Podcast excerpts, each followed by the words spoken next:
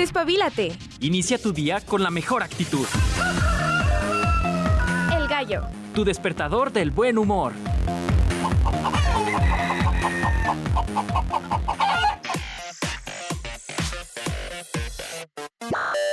Muy buenos días y bienvenido al Gallo de Radio Mi nombre es Goretti Bravo y como siempre es un placer recibirte en este espacio. Ya estamos en jueves, esta semana que se ha sentido un poco extraña, ¿no? Siempre se siente raro justo cuando eh, regresamos de un puente largo, como que no nos acomodamos, algunos piensan que es miércoles, otros que es martes, ya saben, tenemos siempre como este efecto post eh, puente, pero bueno, ya estamos llegando al jueves, próximamente fin de semana, ya es momento de preparando los planes de fin y justo pues el jueves en el gallo es jueves de películas, de ciencia y de tecnología.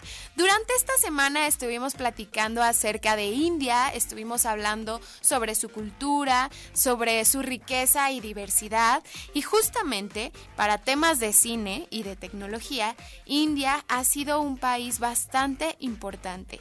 Hoy vamos a platicar acerca de la industria cinematográfica en India, específicamente algo que hemos conocido como Bollywood, este mercado de cine en la India que se ha vuelto muy popular, que por ahí hemos visto algunos clips de TikTok de algunas películas y a veces no nos explicamos de dónde viene, quién hizo esa película, no tenemos tanto contexto, entonces hoy vamos a platicar acerca de Bollywood y también acerca de eh, un científico hindú que generó grandes proyectos y descubrimientos para el mundo de la astronomía. Para eso vamos a tener en cabina a Julien Potier, este eh, colaborador que siempre nos acompaña todos los jueves y del cual aprendemos cada semana.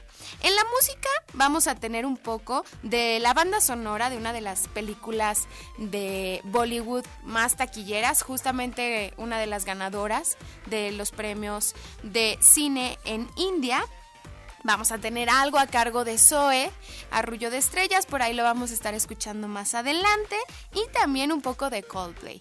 Ya saben que siempre los jueves se une la ciencia con el cine, la astronomía, siempre los jueves del gallo son bastante misteriosos, así que, pues sin más, vamos a comenzar con nuestras efemérides. Y justo un día como hoy, en los acontecimientos importantes del día, eh, si, si bien ya habíamos platicado que India se, fue nuestro país de esta semana, eh, todo se conecta y, y, coincide con que un día como hoy, un día, el día de hoy, se conoce como el Día del Nirvana. ¿Qué tiene que ver?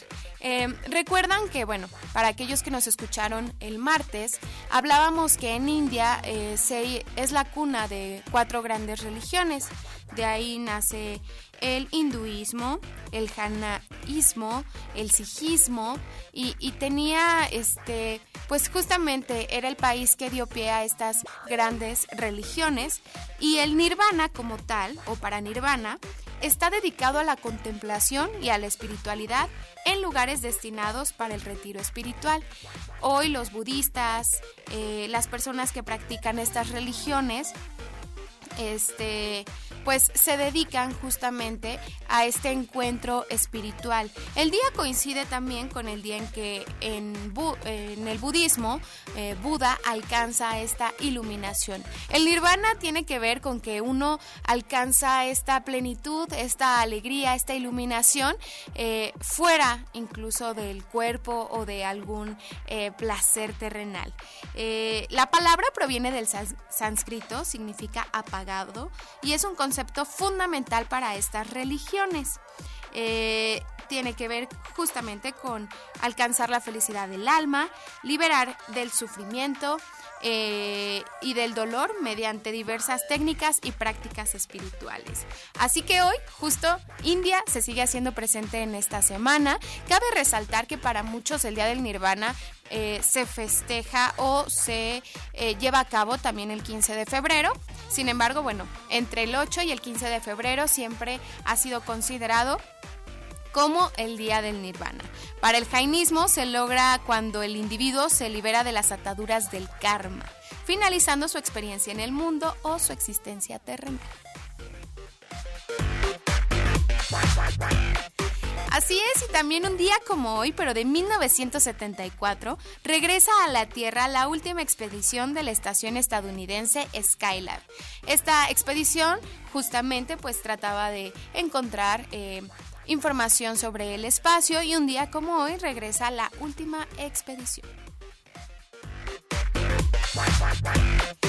Y en 1969 cae un meteoro de gran valor científico en un pueblo de Allende, México, al ser la condrita carbonácea de mayor tamaño recuperada hasta la fecha. Y también un día como hoy, pero de 1952, en Reino Unido, Isabel II es proclamada reina. Esta icónica monarca que a lo largo de los años, eh, pues dio bastantes avances, tuvo eh, una presencia política y diplomática en el mundo bastante crucial, referencia ya de muchas eh, cintas, eh, películas. De hecho, si usted quisiera saber un poco más acerca de la vida y obra de esta monarca, por ahí en Netflix existe una serie llamada este The, Crown. Claro. Ay, no, no, no. El buen chiquito siempre ahí soplándome. The Crown, esta serie que justamente tiene seis, siete temporadas, me parece. Eh, tuvimos la última entrega el año pasado y bueno, ahí nos enteramos de toda la vida y obra y pues también de todos los chismes. Y para finalizar los acontecimientos del día, un día como hoy, pero del 2019, eh, se lanza el quinto álbum de Ariana Grande llamado Thank You Next. Esta canción que también se hizo súper viral en redes sociales y con esto damos pie a los cumpleañeros del día.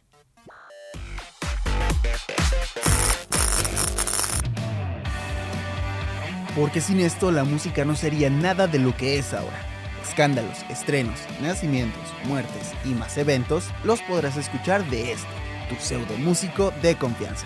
Así que, a darle play. Es imposible pensar en una banda sin recordar a aquellos que le dieron un toque único. Un día como hoy, en 1961, nació Vince en Hollywood, California, Estados Unidos fue el vocalista de la banda de heavy Motley Crue hasta 1992, ya que después de este año inició su errática carrera en solitario. La doncella de hierro era un instrumento de tortura increíble, sin embargo en la música se volvió un ícono, ya que el 8 de febrero de 1980 se publica el single de Iron Maiden, llamado Running Free.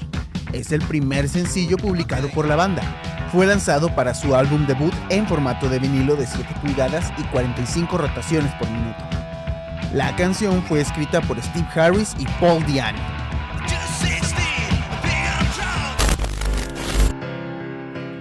Y la verdad no los juzgo, ya que si yo tuviera una banda posiblemente me pasaría lo mismo. En 1994, Oasis se vio obligado a cancelar su primera gira por el extranjero, después de ser deportados de Holanda. La banda estuvo involucrada en una pelea acontecida en un ferry que cruzaba el canal. Ante lo acontecido, los miembros de la banda fueron arrestados y encerrados en el bergantín del ferry. El luto en la tierra de Argentina y en toda Latinoamérica se hizo presente un día como hoy. Pues el 8 de febrero de 2012 murió Luis Alberto Spinetta, uno de los músicos más importantes de la historia de Argentina cuyo legado creó gran influencia en el rock internacional. El flaco fue famoso por sus composiciones originales y sentimentales, y por la poesía de su lírica. En el gallo de hoy hablamos de la India, el nirvana, astronomía, cine y ciencia. Así que no podemos dejar pasar la oportunidad de escuchar esta canción del mismo Spinetta llamada Ganges. No te despegues, yo soy Nando Ibáñez Sigue escuchando El Gallo.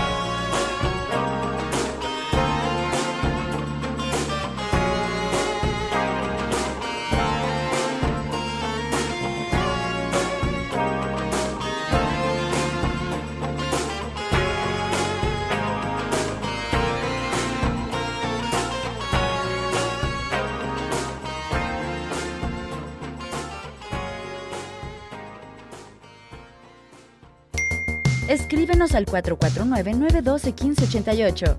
Hashtag Proyección de la Voz Universitaria.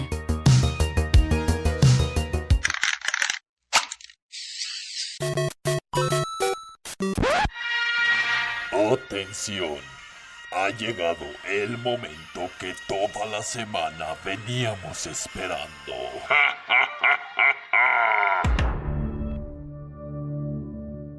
¡A trabajar! Series, datos y todo lo que respecta al fascinante mundo geek. ¿Más trabajo? EA Sports. It's in the game. A mí me gusta el Atari y el Netflix. Netflix, don Manuel. Por eso, Netflix.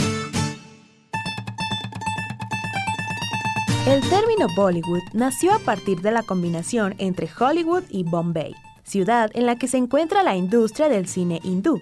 Se trata de una pieza indispensable en el conjunto de la cultura india, ya que se encuentra en la ciudad más poblada de la India. Y todas sus películas están conformadas por personas de diferentes ambientes e idiomas. Bollywood es la industria que produce más películas al año, con 250 films sobrepasando a Hollywood. Las películas se caracterizan por un componente que está presente en todo tipo de films, los números musicales. Estos números se han convertido en uno de los rasgos más distintivos en la cultura hindú, tanto por la música que se emplea como por el rodaje, el maquillaje, las joyas y, por cierto, la coreografía. La música juega un papel importantísimo en las películas de Bollywood y suele ser música típica del país, mezclada con tonalidades de pop para resultar más llamativas. Aunque mucha gente cree que Bollywood es más reciente que Hollywood, lo cierto es que el cine hindú empezó a producirse a principios del siglo XX, en paralelo al americano, por lo que tiene una historia muy rica y un recorrido muy largo. Asimismo, las coreografías que se realizan en todas las películas son elaboradas y complejas. En la mayoría de escenas en las que hay un número musical, la coreografía es grupal.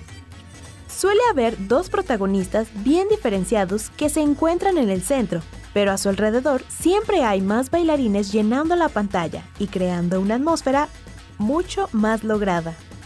Las películas de Bollywood tienen una duración media de unas 3 horas y se proyectan con un descanso hacia la mitad de la película. Predominan las historias románticas con alta dosis de drama junto a los de acción y las comedias, otros géneros muy demandados por el público indio. En el gallo de hoy conoceremos un poco más acerca de esta gran industria.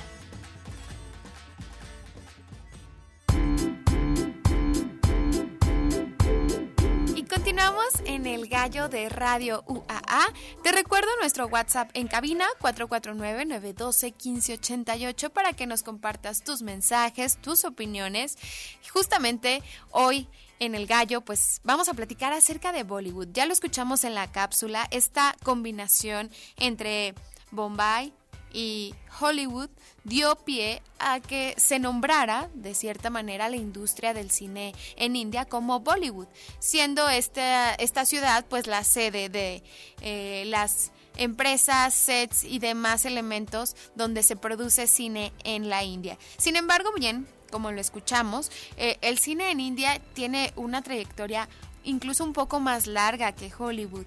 Em, inició en, los, en el siglo XX, lo escuchábamos por ahí en la cápsula, que pues fue eh, esta producción eh, de, películas la que empezó como a cobrar fuerza eh, en este país y en algunos lugares de Asia, donde pues el cine de la India comenzó a distribuirse y ha sido bastante característico, tiene elementos muy distintos al cine que consumimos este, de Hollywood, el cine estadounidense. Por ejemplo, eh, alguno de los datos importantes que nos podemos, eh, que podemos mencionar sobre Bollywood es que tiene alrededor de 250 producciones al año, pero en total pueden llegar hasta mil largometrajes al año y todos ellos traducidos a 20 idiomas diferentes.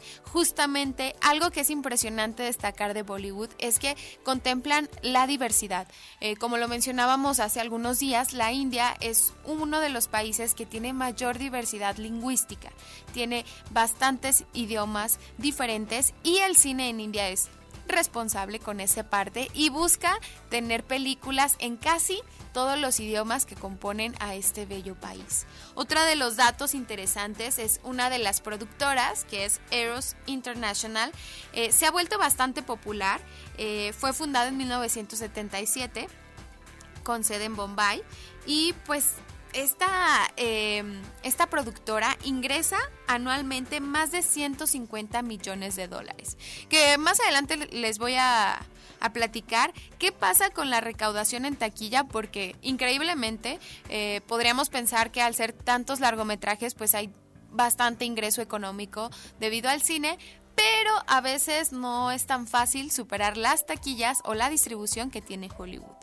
Una de las claves del éxito, y si usted no, no ha visto alguna película de origen hindú, no ha tenido la oportunidad de consumir estas películas, eh, se hicieron bastante virales y famosas porque el formato que ellos muestran eh, es llamado eh, masala, que significa literalmente especia, y es que los productores se dieron cuenta que para cautivar al público hindú era necesario meterle poco o mucho de todo. Es decir, mucho melodrama, mucha comedia, mucha acción, eh, música, danza, trajes llamativos, romance y siempre eh, con una línea muy marcada acerca de el héroe y el villano, que es en gran medida lo que podemos encontrar en muchos de los largometrajes que se generan en Bollywood. Eh, la religión está muy presente, todas las tradiciones, la cultura están eh, dentro de sus producciones, pero sobre todo, y eso es lo que, cabe como destacar, este mucho de todo, estas eh, exageraciones, este eh, exaltación a todos los elementos que componen la película es lo que los ha hecho bastante virales, porque por ahí podemos observar escenas en donde alguien lanza alguna arma y recorre demasiados metros y logra alcanzar el objetivo. Tiene estos eh, como tintes de ficción que a veces incluso podemos ver en otras eh, industrias del cine, como algunas películas asiáticas algunas japonesas, chinas, que justamente em, un saludo particular a, a, los fans de las películas de, de, China o de Japón en donde los eh, samuráis pueden brincar y, y, superar las leyes de la gravedad y, volar y demás. Pues algo parecido, si usted eh, tiene esa referencia, pasa en Bollywood, pero con un tinte incluso mucho más exacerbado. Eh, tienen estos, estas escenas tan pues virales, incluso por ahí en TikTok y en redes sociales hay bastantes escenas de Bollywood que han sido eh, muy mencionadas por esta, esta particularidad. Otra de las cosas, y como bien lo escuchábamos en la cápsula, la música es un elemento importantísimo en el cine de Bollywood. Incluso podríamos eh, señalar que es uno de los más importantes, porque eh, la mayoría de las canciones y de la música que se eh, integra a las películas eh, viene, combinación, viene en combinación con la música tradicional hindú, nada más le meten algunos tintes como de pop, algún sintetizador para hacerlo un poco más llamativo, pero son parte fundamental de la trama. Por ejemplo, en la película sonora Alam Ara incluyó siete canciones, pero el récord en toda la industria de Bollywood se lo lleva la película Indra Sabha de 1932, donde incluyeron, escuchen nada más, 69 canciones. Imagínense una película con 69 canciones. Como ya lo escuchábamos, estas películas duran aproximadamente 3 horas con un descanso en el intermedio para quienes lo van a consumir o lo van a ver en, en India. Eh, el hecho es que ¿Qué pasa? ¿Cómo logran empatar tantas canciones? ¿Cómo logran toda esta industria musical?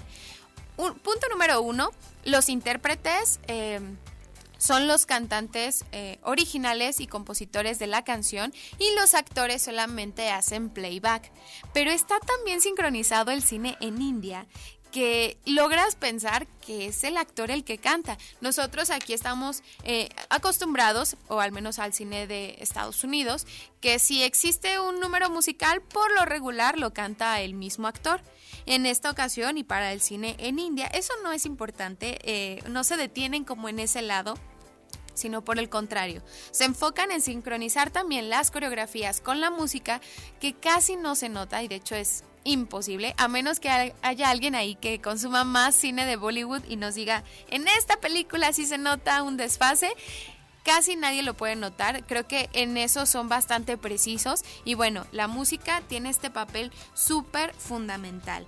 Eh, en las estrellas y, hablando un poco más acerca de los actores como tal, eh, se han vuelto una pieza fundamental en la cultura en India. Eh, los actores de las películas suelen ser también un poco como, como acá para la industria eh, del cine en México o en Estados Unidos. Este, las estrellas tienen un papel fundamental, tienen muchísimos fans, pero en India, este, aparte de que son eh, personas bastante queridas y las utilizan para muchísimos temas comerciales, eh, sus salarios pueden llegar a ser más elevados que los de muchos actores en Hollywood. Contrario a lo que podríamos pensar o de eh, sabiendo que quizás en Bollywood el tema de la taquilla no es a veces tan redituable con el nivel de inversión que se mete a las películas. Los actores eh, cobran muy bien y pues son íconos de la cultura. En 1936, eh, Ashok Kumar y Devika Rani fueron los primeros actores que posterior a un film se hicieron pareja. Entonces a partir de ahí comenzó este seguimiento a la vida de los actores, ya como íconos. Digo, eso no es tan alejado a lo que ocurre acá con los artistas. Sabemos que todos eh, seguimos a algún actor o actriz en particular y, bueno, hay este seguimiento, ¿no? A los actores más populares. Actualmente se destaca la participación de Katrina Kaif, Amir Khan, Priyanka Chopra, que para quienes eh, no tienen una referencia, ella es la esposa de Nick Jonas, eh, Anushka Sharma, Shanruk, eh, de Pika Padukone y pues en, términos generales ellos son las grandes estrellas del cine en India. Y como ya lo habían anticipado en temas de taquilla, eh, a la India a veces no le va tan bien. Y es que según datos publicados por Estatista, en el año 2014 el cine americano recaudó 10 10, 10, millones de dólares, mientras que el equivalente en India fueron solo 1.590 millones de dólares. Eh, en India, una película puede costar hasta 10 millones de euros, entonces pues a veces la taquilla no es tan redituable. Pero bueno, vamos a un corte musical y justamente vamos a escuchar una canción que fue de las galardonadas en los premios del cine en India en 2023. Silla es una canción que, que, es parte de la banda sonora de la película Brahmastra, que habla acerca de un chico que en su búsqueda espiritual se da cuenta que eh, también tiene una conexión con una ciudad oculta, con una ciudad oculta y con seres de fuego y se da cuenta que él puede controlar el fuego, pero pues en ese control del fuego tal vez pueda perder al amor de su vida. Vamos a escuchar a la banda sonora de esta película, Estás en el Gallo, de Radio UA.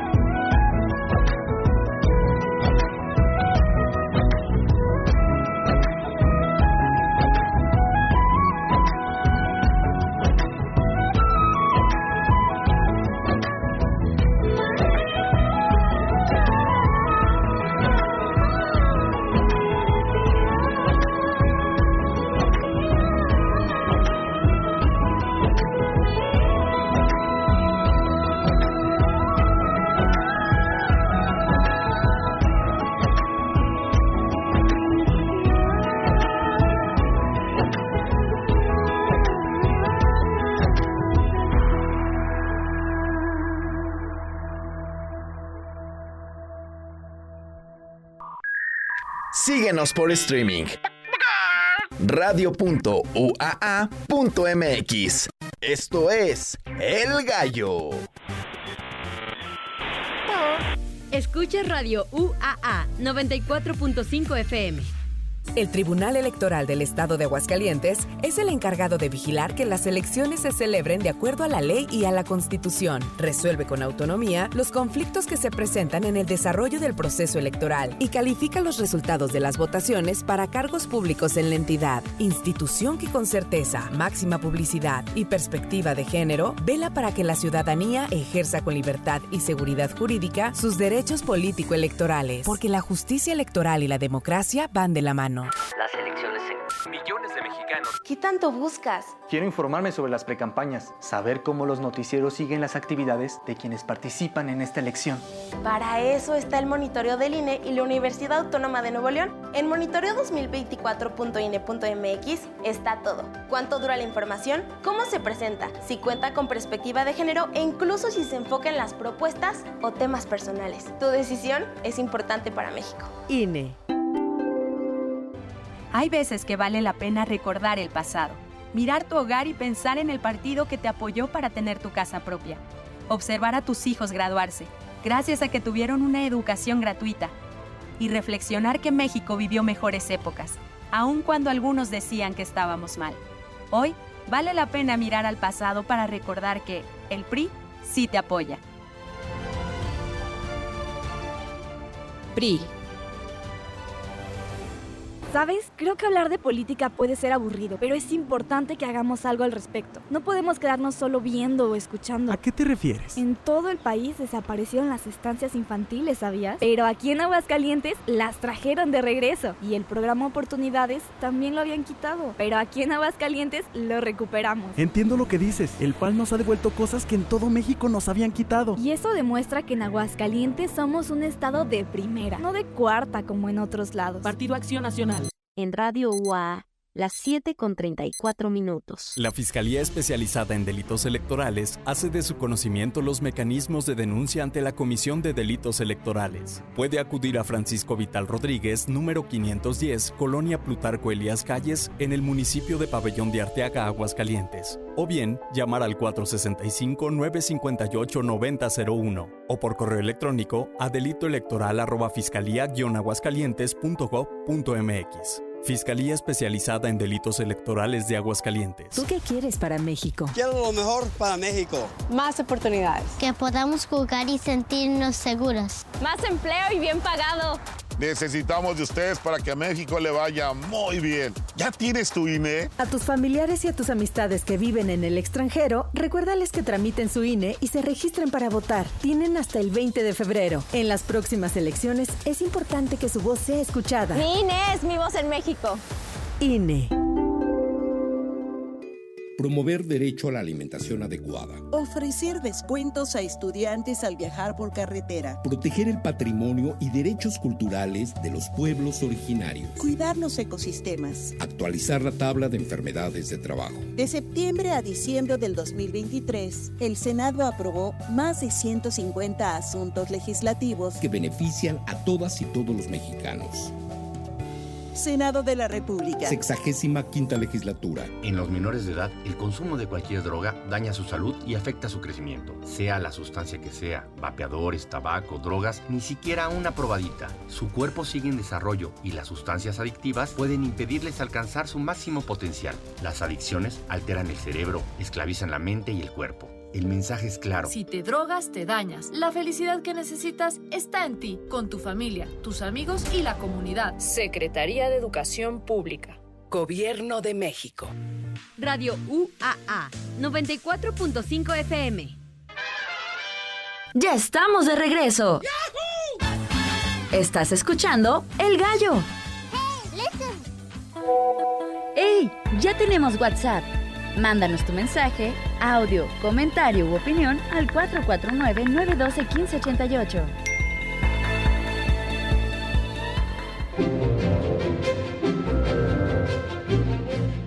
La Tierra no necesita nuevos continentes, sino hombres nuevos. Esta es una de las grandes citas que nos regaló el escritor francés Julio Verne. un hombre que plasmó dos de las grandes aspiraciones del siglo XIX, la exploración del mundo y el progreso científico. Julio Verne encontró a través de sus viajes extraordinarios la manera de combinar el entretenimiento con la difusión de los conocimientos de su época. Lector obsesivo de revistas científicas y geográficas, él sostenía que cada dato contenido en sus obras ha sido examinado al detalle y es rigurosamente exacto. En sus novelas utilizó la imaginación para crear inventos que se anticipaban a su tiempo. Tal es el caso del submarino, la televisión, viajes espaciales o helicópteros. Viaje al centro de la Tierra, de la Luna a la Tierra, las aventuras del Capitán Haters, 20.000 lenguas de viaje submarino fueron algunas de las obras que sorprendieron por el contenido científico tan preciso, mismas que dieron pie a la llegada de una de las obras que más se popularizó de ver, La Vuelta al Mundo en 80 días. La historia del aristócrata británico Phyllis Fogg, que apuesta a dar la vuelta al mundo en 80 días, junto a su compañero Passepartout, es de las narrativas de Verne que alcanzó múltiples adaptaciones en teatro y cine, siendo la película de 1956, dirigida por Michael Anderson, la primera en llevar la historia a la pantalla grande, con la participación de los actores más exitosos de la época, en donde destaca la participación de Mario Moreno Cantinflas. Julio Verne fue uno de los autores más leídos y visionarios de la historia, pues logró integrar el conocimiento científico de la época con la imaginación. En palabras de Verne, cualquier cosa que un hombre pueda imaginar, otro hombre la puede hacer realidad.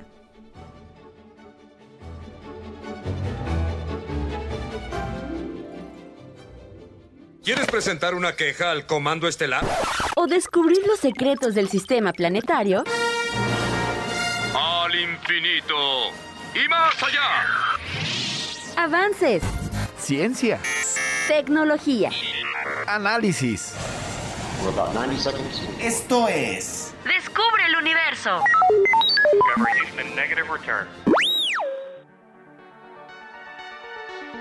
Y continuamos en el gallo de Radio UAA. Por ahí escuchábamos la cápsula. Hoy uno de nuestros cumpleañeros es justamente Julio Verne, este padre de la ciencia ficción, y que nos deja una cita bastante importante. cualquier cosa que un hombre pueda imaginar, otro hombre lo puede hacer. Y justamente de eso vamos a hablar. En cabina me acompaña Julien. Muy buenos días, Julien. Buenos días. Muy bien, muchas gracias. Excelente. ¿Cómo arrancas tu mañana? Pues bien. Listo con toda la energía. pero Sí, con, energía. Así es. Justo eh, la India se ha hecho presente durante esta semana. Ya hemos ido platicando acerca de su cultura, del cine. Este, hoy eh, Julio Verne nos conecta de nuevo con la India, porque aparte de que en sus libros podemos encontrar la descripción muy precisa de lugares, de espacios, incluso de las coordenadas para viajar a un lugar, también involucró muchos temas científicos que a la fecha, bueno, se hicieron realidad. Muchas de las cosas que él eh, por ahí imaginó, otro hombre lo hizo realidad. Y justamente vamos a hablar también de un hombre que ha hecho realidad bastantes cosas. Así es, este, pues tiene un nombre obviamente indio, entonces es difícil de pronunciar para nosotros, que es Subramanian Chandrasekhar, que pues es un astrofísico indio, que de hecho fue premio Nobel de Física. Eh, de hecho, casi siempre hablamos de Marie Curie y la familia Curie, que capitalizó con cinco premios Nobel nada más en la familia, entre pues, Pierre y Marie, Marie solita, su hija y su yerno, eh, cinco en la familia. En realidad, el, eh, en este caso, el abuelo de, de Chandrasekhar también había sido este eh, físico y premio Nobel. Entonces, bueno, otra familia destacada, pero pues Subramanian Chandrasekhar fue, este, bueno, básicamente criado en la India, pero destacó tanto en, el campo ahí de la física que fue invitado, en aquel tiempo pues se acordarán que era colonia británica todavía, y entonces fue invitado ahí al Trinity College, este, eh, con básicamente la segunda beca del Trinity College que se le otorgó a, un indio. Eh, después, a lo mejor han escuchado también o han visto esa película del hombre que conoció al infinito con este Srinivasa Ramanujan, eh, matemático, pero en ese caso, pues bueno, en el campo de la física. Y eh, Chandra, pues básicamente hizo de, descubrimientos muy interesantes, incluso prácticamente antes de, de, ser doctor, este, de tener su doctorado. Y en particular, bueno, en ese caso... Uh, pues desafiando un poquito la, la opinión de uno de sus, ah, de, sus de, sus ídolos, que es, era, era Arthur Eddington. Arthur Eddington este, pues era una figura bastante conocida en la física en, ese, en, esa época, que hablamos ahí por ahí de, de los años este, 30, y este, pues era una de las magnas figuras en cuestión de la evolución de las estrellas en aquel tiempo. Eh, y pues él básicamente pensaba que todas las estrellas más o menos seguían el mismo eh, ciclo evolutivo, eh, mientras que bueno, Chandra Sekhar pudo determinar, descubrir que en realidad estrellas de mayor masa que superan un límite que hoy en día justamente conocemos como el límite de Chandrasekhar, eh, pues sufren un destino muy diferente, eh, son las que explotan en, en supernova, dejan este pues ya algún resto, ya sea una estrella de neutrones o un agujero negro, que eran objetos en, esa época extremadamente exóticos. Se, había planteado la posibilidad en particular de los agujeros negros con las soluciones de las ecuaciones de Einstein. Hay que recordar que también Arthur Eddington era uno de los grandes defensores de la relatividad. Este, él llevó una de las expediciones que eh, observó el eclipse de Sol de 1919 para comprobar la relatividad. Eh, y de hecho, bueno, hay una leyenda urbana que, bueno, Eddington tenía un ego bastante desarrollado, eh, donde dice que supuestamente un periodista que había acompañado la expedición para reportar lo que sucedía, le preguntó a Eddington si era cierto que solamente tres personas en el mundo este, eh, eran realmente capaces de entender la relatividad de Einstein. A lo que Eddington hubiera contestado, ¿quién es el tercero? Este, dando a entender que solamente él y Einstein. Entonces, pues sí, tenía un ego bastante desarrollado. Resulta que Chandra estaba en lo correcto, pero ya se imagina, ¿no? O sea, tener ese debate entre un británico y un indio en aquel tiempo, por muy brillante que sea y que haya sido aceptado en el Trinity College, pues era inaudito.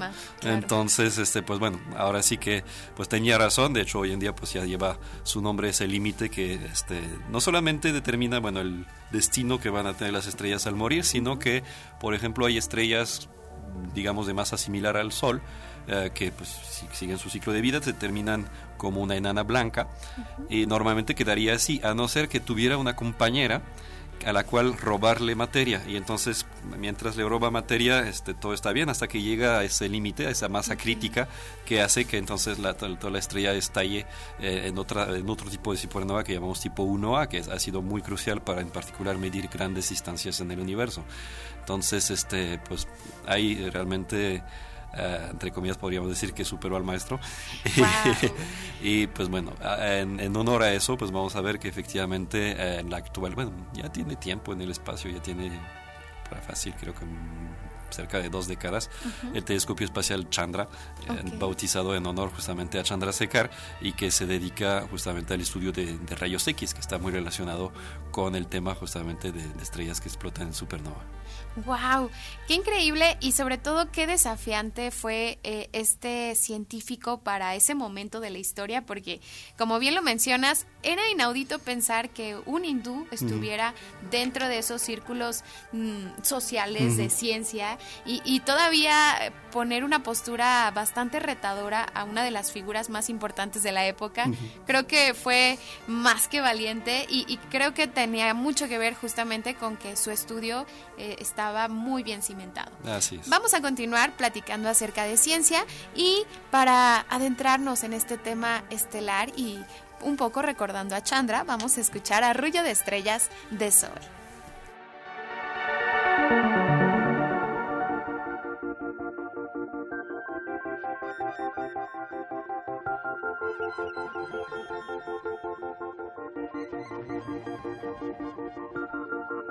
El faro de tu amor, en el regazo de tu piel, me dejó llevar al sol. Es que no hay nadie como tú que me haga sentir así en un arroyo de estrellas. Ah, te lo digo desde el alma y con el corazón abierto. En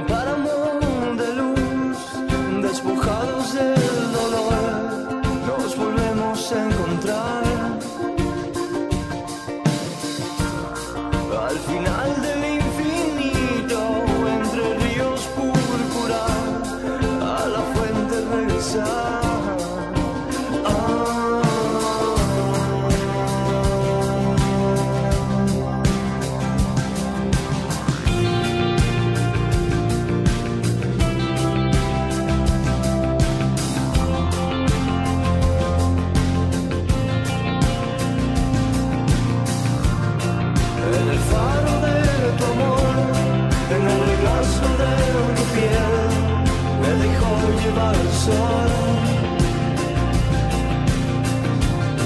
Al final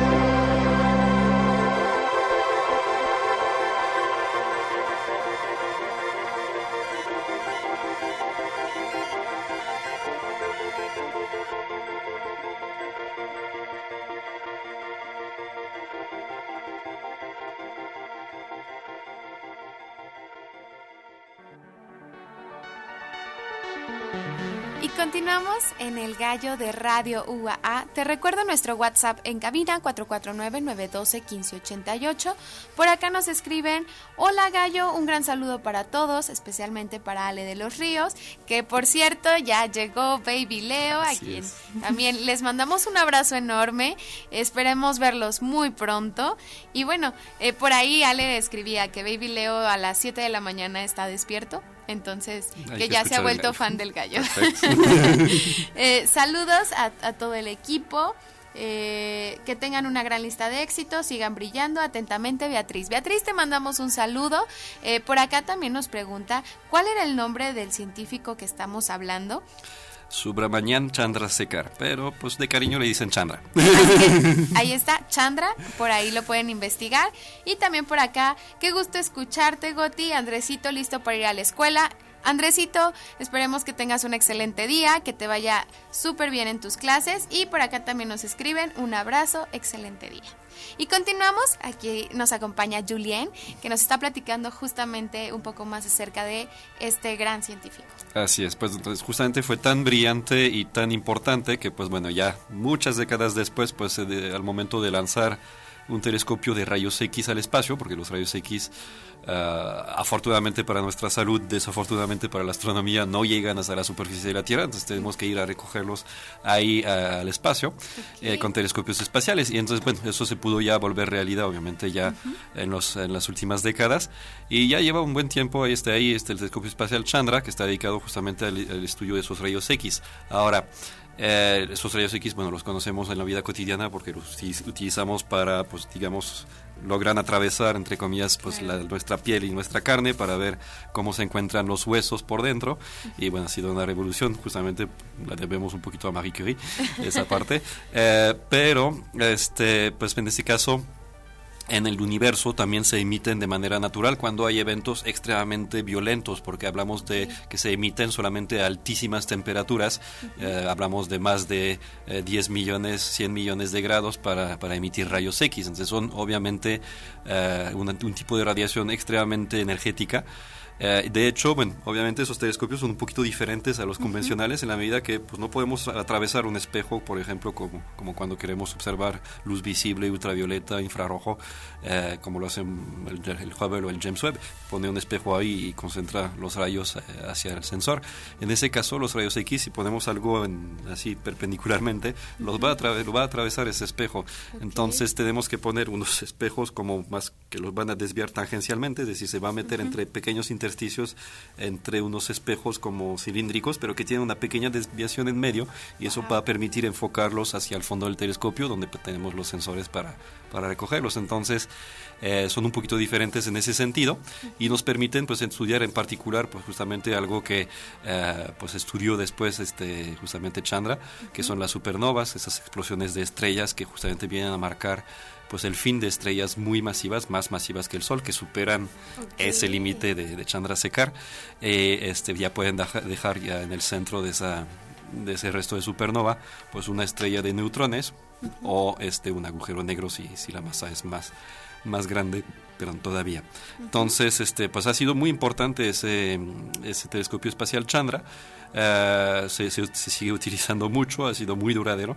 Entonces, este, pues realmente es un instrumento muy, muy valioso y pues qué bueno que justamente pudieron, en este caso, darle homenaje a, a Chandra por sus descubrimientos y en un tema pues tan relacionado con lo que él estudió, ¿no? Final de cuentas. Así es. Y para aquellos justamente que quieran consultar un poco más acerca de todo el trabajo que hizo este científico, eh, tiene las obras eh, que realizó o donde divulgó todo este conocimiento, la teoría matemática de los agujeros negros, las cifras de equilibrio elipsodiales, estabilidad hidrodinámica, y magnetohidrodinámica, transferencia radiactiva, principios de la dinámica estelar, introducción al estudio de la estructura estelar. Si por ahí usted quiere consultar, investigar un poco más, bueno, puede eh, investigar ahora en internet todo lo que eh, Chandra dejó para la humanidad. Muchísimas gracias, Ah, Julián. de qué, un placer, Siempre es un siempre. gusto recibirte. Así es, entonces, bueno, es momento de ir despidiendo el gallo de hoy.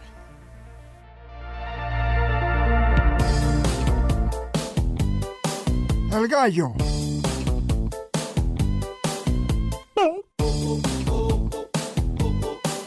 Así soy yo bien.